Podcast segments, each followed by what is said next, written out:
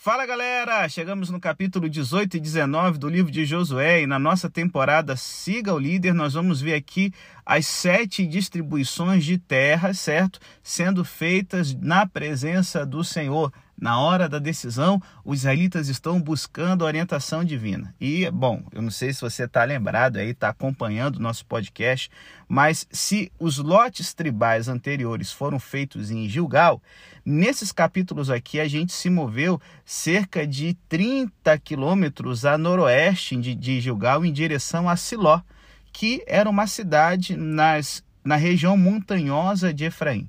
Bom, de fato, a importância do local enfatizada é, devido a esses capítulos começarem e terminarem fazendo uma referência a Siló.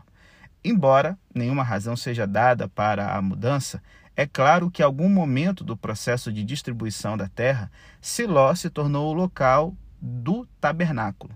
E como tal, o outro tema-chave sobre esse local é que a distribuição de territórios para as sete tribos restantes foram realizadas na presença de Jeová.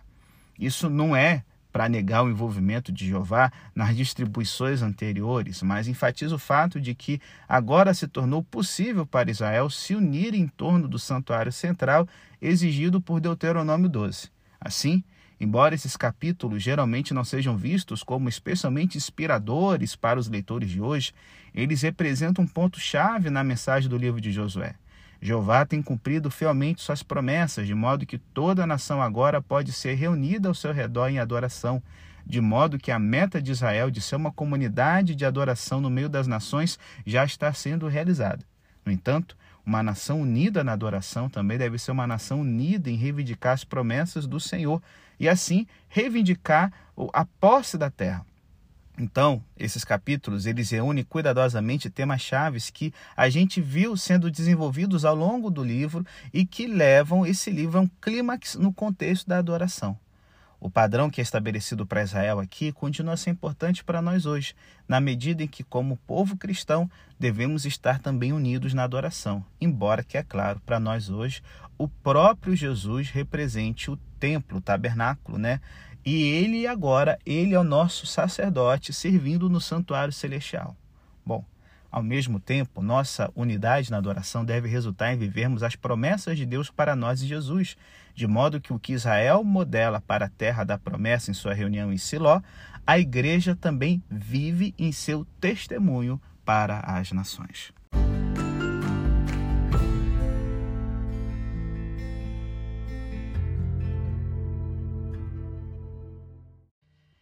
Bom, galera, e no capítulo 18, o foco é essa reunião que está acontecendo em Siló, né? Em hebraico, a pronúncia seria Shiló, né? Então, assim, eu não sei se falo Siló ou Shiló, vamos Siló, né? Que tá aí no português e tal. Mas, assim, é, é, esse capítulo 18, embora seja curtinho, ele tá cheio de temas teológicos importantes, né? Como eu já comentei no bloco anterior. Mais uma vez, enfatizado a unidade de todo Israel, um tema que foi importante no capítulo 1 e novamente no capítulo 13, e que vai se tornar importante novamente nos capítulos 22 e 24. Então, à medida que avançamos em cada estágio da ocupação da terra de Israel, voltamos mais uma vez à importância de sua unidade, talvez porque o próprio processo de ocupação da terra também leve a que o povo seja espalhado por toda ela. Essa unidade do povo continua a ser essencial para que a promessa da terra seja atualizada na experiência da nação, porque a terra continua sendo algo que Jeová está dando e algo que ainda precisa ser tomado. A adição crucial aqui, no entanto, é o local de culto no centro da vida da nação. Em Josué 1, vemos a centralidade da instrução de Deus é, é lá no, no, no Pentateuco, né, na lei dizendo que a vida de Josué deve ser modelada pela obediência à lei. Embora como líder, né, ele também deveria modelar o povo para ser obediente a Deus. E, gente, modelar alguém, um povo, a adoração é fundamental nisso. E Deuteronômio, até quando você pensa ele como um pano de fundo para o livro de Josué, ele fala de que quando Israel conquistasse a terra, a adoração deveria ser no santuário central. Só que é algo que só chegamos né, pela primeira vez aqui nesse capítulo. No entanto, em vez de direcionar a nação para ser um povo em adoração, esses versos modelam a importância da adoração como algo no qual toda a vida do povo de Deus é moldada. É a adoração que une o povo, é a adoração que os envia para reivindicar as promessas, é a adoração que os traz de volta para entender como essas promessas serão experimentadas. Então, a importância desses elementos é imediatamente estabelecida para nós no primeiro verso, que foi descrito como uma das mais. É, é, é, é um dos versos teologicamente mais importantes do livro. Como assim, pastor? Toda a congregação se reuniu em Siló com a linguagem de reunião já típica de Israel como uma comunidade de adoração. Que eles se reúnam em Siló pode ser uma surpresa, já que os santuários de Gilgal e do Monte Ebal já apareceram no livro, enquanto que Siló aparece pela primeira vez. Além disso, embora Siló posteriormente se torne importante, Siquém também será proeminente na história israelita. Siló seria, no entanto, o lugar aonde o tabernáculo foi erigido, né? Um lugar de adoração que continua atraindo pessoas, mesmo que com o tempo ele fosse substituído por Jerusalém. A história do local central de culto em Israel não precisa é, ser aqui agora observada com detalhes aqui, mas vale a pena anotar que, embora Deuteronômio 12 estipule que o santuário de Israel deveria estar num único lugar em que Jeová escolheria, ele não proíbe a adoração em outros lugares, mesmo que toda adoração envolvendo sacrifícios fosse no santuário central. O fato de que haveria apenas um lugar também não significa que esse lugar seria o mesmo lugar para sempre. O que importava era que Israel adorasse a Deus no lugar que ele escolheu. Não recebemos nenhuma indicação aqui sobre como ou por que Siló se tornou o santuário central, mas como mais tarde é, é, vamos ter certeza de que Josué e sua geração serviram a Jeová de todo o coração, a suposição é claramente que, ao fazer de Siló o lugar central de adoração, eles estavam fielmente fazendo algo que Deus havia dirigido, mas que não precisava ser registrado para os propósitos aqui desses capítulos de Josué. Precisamos lembrar que Embora a Bíblia registre fielmente o passado, ela não dá um tratamento abrangente desse passado.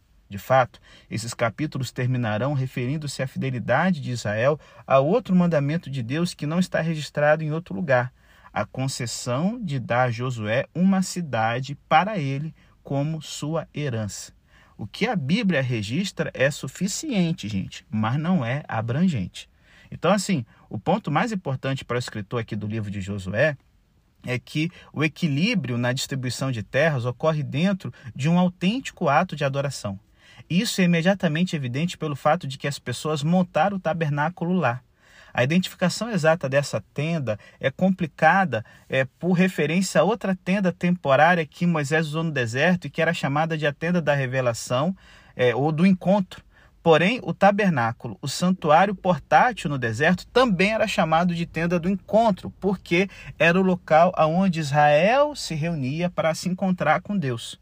Como o tabernáculo era o lugar onde a presença de Deus com Israel se manifestava no deserto, é claro que a construção do tabernáculo aqui simboliza a presença do Senhor com eles. Então, assim, essa esse levantamento, essa construção do tabernáculo simboliza dois pontos chaves e relacionados. Primeiro, deixa claro que o Senhor está realmente com Israel. Eles, sem dúvida, cometeram erros até esse ponto, como o fracasso de Josué em perguntar ao Senhor quando abordado pelos gibeonitas, mas isso não significa que eles tenham sido abandonados pelo Senhor.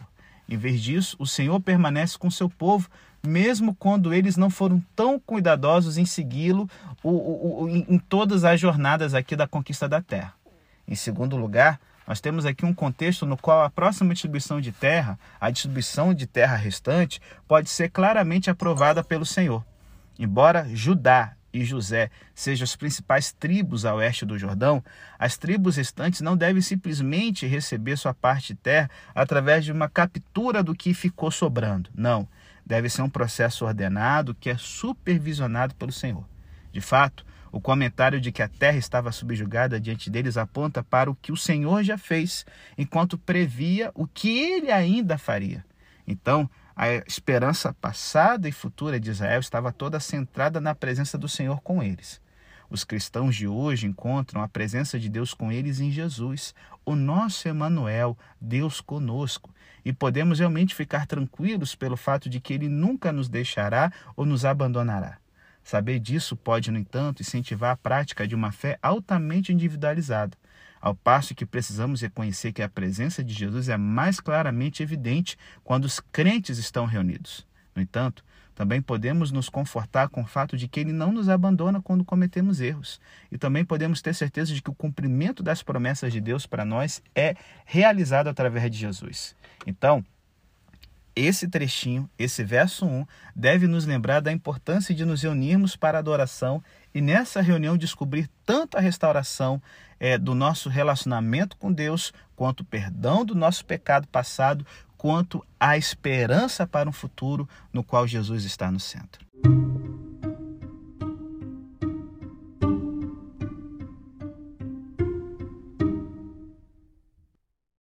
Galera, do capítulo 18, 11 ao 19, 48, nós vamos então aqui a delimitação das terras que cada tribo está recebendo. E, com exceção de Benjamin, o relatório delas todas é, é, bem vago, é bem curto, é bem breve, né? É, talvez Benjamin tenha um relatório mais preciso, porque era um território já conquistado, o território que ficou para eles, né? Era o território entre Judá e Efraim, a área que pega ali Jericó, Ai, os gibeonitas, algo que já estava na mão, que eles já haviam conquistado.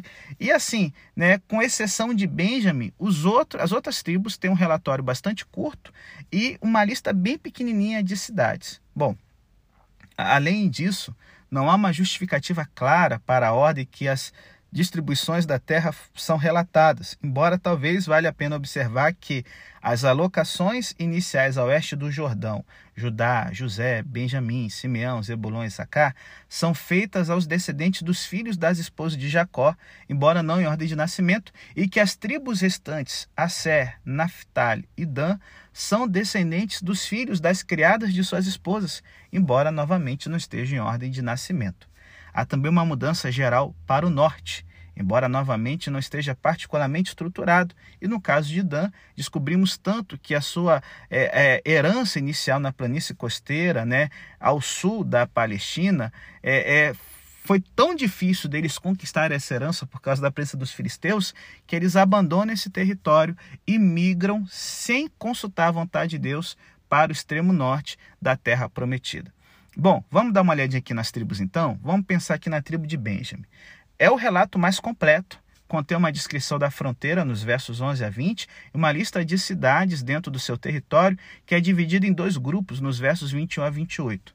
Dessa forma, se assemelha muito à descrição da herança de Judá, embora nesse caso não haja, não haja aqui nota de uma falha em superar nenhum dos grupos cananeus remanescentes. De fato, onde esse fracasso foi destacado para Judá e para as tribos de José, é notável a sua ausência em todas as, as narrações de distribuição feitas para as sete tribos, com exceção de Dan, que, diga-se de passagem, também não conseguiram ocupar suas terras embora no caso delas aqui não seja relatado, né, que eles não expulsaram todos os cananeus. Bom, como sabemos de outras partes do Antigo Testamento, cada uma dessas tribos não conseguiu possuir completamente seu território. Então, não devemos ler muito sobre esse silêncio, mas sim entender essa distribuição como estabelecendo é, é, é, a ideia para essas tribos de que, com a ajuda de Jeová, esse território sorteado seria totalmente delas. Uma outra coisa da gente perceber também é que assim a falta de detalhes envolve, gente, a incompetência deles. Assim, é, é, além da incompetência de conquistar a terra, essa incompetência foi devido ao marasmo, ao atraso para cumprir o projeto. Em Juízes eu vou é, na temporada de Juízes eu vou detalhar um pouco mais no capítulo 1, mas assim, o processo de conquista foi bem lento. Enquanto que Benjamin já aproveitou o território conquistado e se assentou, a gente vai ver somente no tempo dos juízes as tribos da Galiléia tendo uma postura mais assertiva. Tanto é que a, a tribo de Asser, por exemplo, ela nunca vai dominar o território dado para ela. De, de, a tribo de Naphtali, com grandes dificuldades, Zebulon e Zacar vão, vão ter em suas mãos metade. Então, assim, na Galiléia, essas quatro tribos que vão ficar no norte, elas vão se misturar. Daí até o termo, né, a Galiléia dos gentios, ser utilizado mais na frente na Bíblia, porque eles perderam a identidade tribal. É, é, como não a Ser não conseguiu conquistar e não se empenhou em conquistar o território que eles herdaram, eles ficaram ali misturados com Naphtali, Zacá, Zebulon e assim os demais, certo? Benjamin já conseguiu manter uma identidade tribal mais sólida, né? Já que, como eu falei, era um território que ficava entre José ao norte e Judá ao sul, uma tribo tampão. A descrição da fronteira é novamente melhor compreendida traçando uma linha imaginária através das montanhas centrais. E aqui repete mais ou menos a fronteira norte de Judá e a fronteira sul de Efraim. Né? Então, assim, a gente aqui é, é, percebe que a Benjamin foi, foi, foi dada a possibilidade de, de, de se estabelecer, de ocupar seu território, né? E, e diferente das outras tribos, eles tiveram um sucesso maior em conquistar o que era deles. Bom, eu sei que nós, leitores cristãos, a gente não tem herança em uma terra específica, mas nós temos uma herança que é imperecível, imaculada, através da ressurreição de Jesus. Embora a nossa herança não seja imobiliária, o princípio básico é verdadeiro. A herança é algo que já temos e é algo que precisamos reivindicar. Assim como a herança física foi delineada para Benjamin como algo que existia na realidade, mas que só seria experimentado se eles reivindicassem a promessa, a mesma coisa é para nós hoje. Há uma realidade que Cristo ressuscitou e podemos participar dessa herança que ele traz ao vencer a morte, como um povo formado por todas as nações e que só experimenta o que significa pela fé Fé que ao mesmo tempo uma resposta inicial a Jesus e também uma vida vivida com fidelidade a Ele.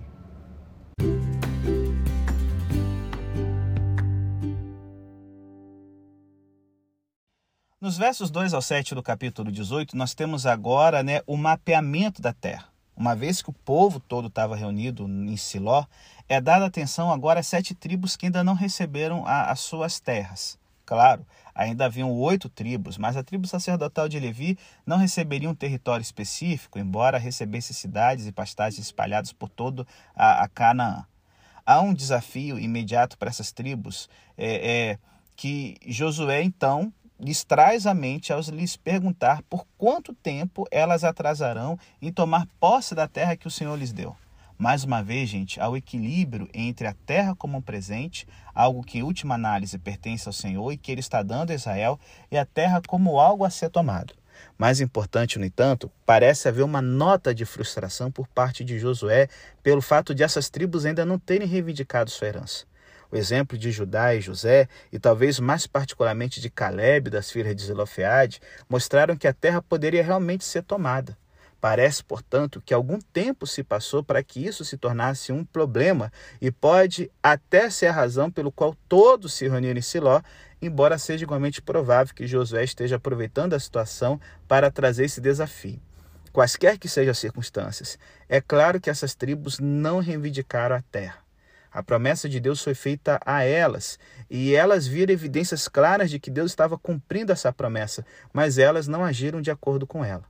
Ao contrário dos espiões que anteriormente estavam aterrorizados com os gigantes da terra, nenhuma razão é dada para esse fracasso. Em vez disso, eles talvez sejam emblemáticos de uma frouxidão mais ampla que também pode afetar as igrejas de hoje, em que o esforço envolvido em cumprir as promessas de Deus para nós, lembrando que elas permanecem dom e desafio, nos deixa uma espécie de limbo em que essas promessas, né, como a santificação, por exemplo, permanecem distantes de nossa experiência real.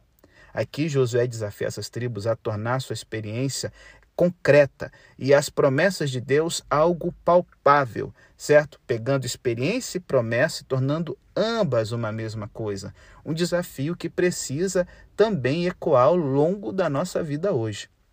Então Josué os orienta aqui a nomear três homens de cada tribo que atuarão como espias barra topógrafos da terra permitindo que as tribos que já receberam sua herança e pelo fato de Levi não ter um território específico, né, a, a tarefa desses inspetores é, é fazer um relatório por escrito da terra, algo que pode muito bem formar a base para a lista de território que vai ser é, é, conquistado, incluindo uma divisão em sete porções que são presumivelmente mais ou menos iguais, e em seguida trazer esse relatório de volta para Josué. Eles também podem sair com a certeza de que estão fazendo o que o Senhor havia ordenado anteriormente, já que ele havia prometido que lhes daria toda a terra onde seus pés pisassem. Josué então lança sortes para a terra perante o Senhor no tabernáculo e cada tribo recebe sua porção. Na verdade, cada grupo até agora havia recebido suas terras de uma maneira ligeiramente diferente. As tribos do leste do Jordão haviam recebido é, é, através de Moisés, né? E enquanto que o loteamento para Judá, Manassés e Efraim, que eram os filhos de José, foram feitos sem qualquer levantamento formal. No entanto, como essas tribos ainda não haviam agido para reivindicar sua distribuição, aparentemente era necessário uma pesquisa. É importante notar que, embora a terra tenha sido subjugada antes deles, ela ainda não foi totalmente tomada. Assim, o ato dos inspetores que viajavam pela terra era de fato um ato de fé, na medida em que ainda estava ocupada. Eles ainda tinham que confiar em Deus para sua proteção enquanto viajavam e faziam seu relatório. No entanto, eles também saberiam quando retornassem que a alocação da terra era algo controlado por Deus e talvez tivesse maior confiança nisso por causa da sua jornada. Ao mesmo tempo, ao se referir ao fato de que tanto as tribos a leste do Jordão quanto Judá e José receberam suas heranças, Josué sutilmente os lembra de que essas promessas podem realmente serem recebidas. Então, como Davi nos lembra, as promessas de Deus em toda a Bíblia devem ser um estimulante para a fidelidade do povo de Deus em viver dentro das promessas de Deus. A tarefa de Josué era encorajar essas tribos específicas a cumprir as promessas, uma tarefa que continua para todos os líderes cristãos hoje. E assim como Josué, a fim de encorajar essas pessoas, foi capaz de apontar para o que Deus já havia feito, também aqueles de nós que estão na liderança têm a responsabilidade de discernir as maneiras pelas quais Deus está trabalhando e encorajar nosso povo a viver nas promessas, muitas vezes fornecendo maneiras práticas pelas quais as pessoas podem descobrir a realidade da fidelidade de Deus para conosco. E aí, por fim, aqui o capítulo 8 no verso 8 e 10, 18, verso 8 e 10, fala da, da, da colocação, né, de, da, da alocação da, das tribos. Como o foco desse capítulo está na distribuição das terras, nenhuma atenção é dada à experiência dos topógrafos. Em vez disso, pode-se simplesmente relatar que eles saíram com as palavras da comissão divina e garantia de Josué de que a próxima distribuição seria depois dessa tarefa. E com isso soando nos seus ouvidos, eles fizeram que foram orientados, retornaram a Josué acampamento de Siló e lá, na presença do Senhor, Josué lançou sortes por eles e distribuiu a terra. Assim, as pessoas aqui estão reunidas em adoração, são enviadas em adoração, retornam em adoração e descobrem como as promessas de Deus devem ser cumpridas para elas à medida que cada tribo recebe sua herança. À medida que nos reunimos em adoração hoje, que nós também possamos viver essa mesma realidade.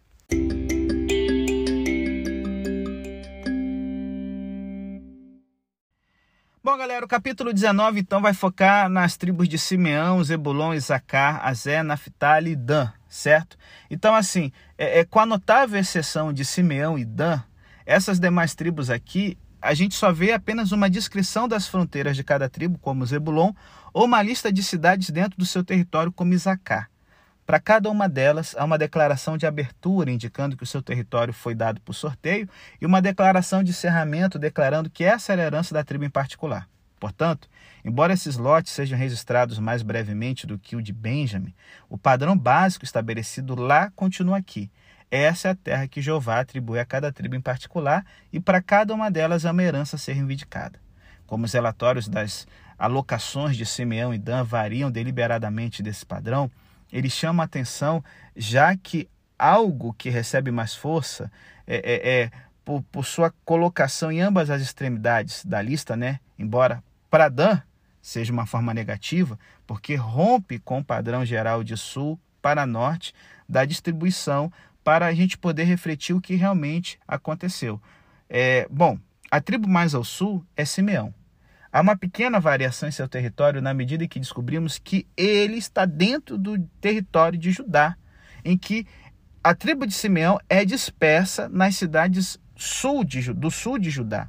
E a razão para isso aqui é que a porção atribuída a Judá é muito grande para eles.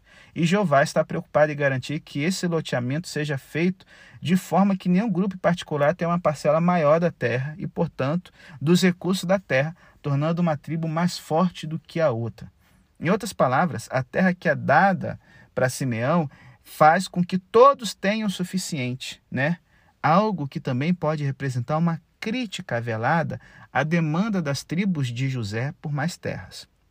Precisamos ter em mente que o objetivo da vida de Israel era, de fato, se tornar um teatro vivo diante das nações que ficariam surpresos com a sabedoria da nação, embora Israel entendesse que isso não era apenas sabedoria, mas uma expressão da justiça do Senhor. Talvez devêssemos refletir sobre isso em termos de vida contemporânea da igreja, no qual algumas igrejas são capazes de, de, de, de ter muitos recursos, enquanto outras têm menos, e quando, né, no caso da igreja adventista, a associação ela busca distribuir de forma equitativa os recursos que Deus nos deu em Jesus Cristo, tanto local quanto, global, quanto globalmente, isso facilita na, no avanço do evangelho e na propagação dele. Então, assim, é, é, por que Simeão, voltando aqui para o texto bíblico, por que Simeão deveria ser a única tribo a compartilhar é, é, é território com outro quando cada um recebeu sua parte? Bom, de acordo com números 26, por causa do, do pecado de Baal Peor, Simeão perdeu metade do tamanho da tribo, certo? Então, assim, é, é, é, eles, eles, por uma questão de tamanho, seria um desperdício dar o território de uma tribo completa para eles. Só que assim, se a gente se lembrar quando Jacó abençoou as tribos em, em Gênesis 49, ele declarou que Simeão e Levi seriam espalhados pela nação por causa da sua violência contra Siquém. Embora a dispersão de Levi tenha um caráter diferente por causa do seu status sacerdotal, parece que uma preocupação aqui é mostrar como os propósitos de Deus estão sendo trabalhados. Se assim for, vemos um paradoxo profundo no qual Deus realiza a, a, a vontade, a bênção dada por, por Jacó, apesar do resultado do pecado humano. E ele pega o que seria um grande mal para, apesar disso, mostrar sua justiça e levar ao bem. Quando a gente continua o texto, temos a tribo de Zebulon, Issacar, Azé e Naphtali recebendo sua herança. E a gente não tem grandes variações em relação ao paradigma que eu descrevi no início desse bloco aqui. Bom, em grande parte, a questão aqui é saber se a descrição do lote se concentra nas fronteiras ou nas cidades dentro do território. A variação pode depender da natureza do levantamento da área que foi trazida de volta a Josué. Embora as fronteiras exatas dessas tribos do norte sejam difíceis de estabelecer, podemos notar que Zebulon e Zacá estão ao norte de Manassés, com Zebulon a oeste em direção ao mar Mediterrâneo e Zacá a leste, indo em direção ao Jordão. A Sé está mais ao norte, no litoral, numa faixa costeira que vai até Tiro e Sidom, território nunca conquistado, enquanto Naphtali está mais ao leste, ao lado do mar da Galileia e ao longo do Alto Jordão, a região aonde o Rio Jordão nasce. Grande parte desse território, como eu já comentei, gente, nunca foi conquistado, fazendo que essas tribos ficassem juntas e misturadas. E o ponto aqui é que a herança atribuída por Jeová para eles seria uma bênção e poderia ser uma outra história se eles tivessem se empenhado em conquistar essa região. Bom, é, fechando aqui a parte das tribos, a tribo de Dan ela tem uma variação aqui que nos chama a atenção. Por quê? Ela recebeu terras no extremo sul, é, é, no extremo sul não, mas assim na região sul de Canaã, certo? Na planície costeira, no te território que estava sendo ocupado pelos filisteus, um povo que estava entrando na terra de Canaã juntamente, um pouquinho depois de Israel aqui, mas é um período paralelo. No entanto, embora eles claramente tenham tentado conquistar essa terra, a gente é informado aqui de que eles perderam o seu território. Como eles perderam, não é dito. Apenas nos é dito que deu ruim. Então, esse capítulo aqui ele não está interessado em notar o fracasso das várias tribos em possuir plenamente o seu lote. Só que no caso de Dan, é necessário mencioná-lo porque, como eles não conseguiram vencer os filisteus, como a gente vai ver no livro de Juízes, eles migraram para o norte da terra prometida, tomando uma cidade chamada Lessem e renomeando-a de Dan. Só que assim, essa cidade ela estava fora do território que Jeová havia prometido para eles. Então, Dan agravou seu fracasso ao iniciar uma guerra contra um povo que não estava debaixo do juízo de Jeová. Embora Dan funcionasse como ponto mais ao norte de Israel, parece que com isso eles começaram uma história de pecado que moldaria a sua vida a partir desse ponto. indicando como é fácil para o pecado se tornar um padrão entrincheirado em comunidades inteiras. Na nossa sociedade hoje, muitas vezes tratamos o pecado de maneira altamente individualizada, mas a realidade vista aqui é que o pecado também pode ser comunitário. E quando isso acontece, forma na vida dessa comunidade raízes profundas que só o Evangelho pode mudar. Embora, se os problemas de Paulo com os coríntios fossem algum guia para a gente, podemos também observar que mudar esses padrões profundamente enraizados de pecado leva um tempinho, refletindo novamente o importante equilíbrio entre saber o que Deus prometeu e realmente cumprir essas promessas. E a gente fecha então nosso podcast com a herança dada para Josué. Finalmente, de forma surpreendente, temos uma breve narrativa de uma concessão de terras para Josué. E isso é surpreendente porque, embora seja feita referência ao mandamento de Jeová, não temos registro desse mandamento. Como a distribuição de Josué se enquadra no território já atribuído, ele precisa ser dado pelo resto de Israel para ele, mas ao mesmo tempo é um presente que vem do Senhor para ele. A, a, a, sua herança aqui significa que esses versos fecham não apenas a distribuição de terras em Siló, no capítulo 18 e 19, mas toda a distribuição de terras na terra prometida propriamente dita, que vimos no capítulo 14 a 19, já que a herança de Caleb e de Josué, os dois espiões fiéis de Números 13 e 14, abrem e fecham essa sessão. No caso de Josué, sua fidelidade contínua é vista não apenas em deixar a sua própria herança para o final, mostrando que o líder está preocupado primeiro com seu povo e só por fim com ele, mas também nos revela de que ao receber a sua herança, ele não pega a melhor cidade, é uma cidade que ele tem que reconstruir. Juntos, Josué e Caleb são lembrete de que os servos do Senhor podem alcançar bênçãos lembrando a todos os que leem esse texto de que a fé confiante nas promessas do Senhor é o que importa e ela nunca é frustrada.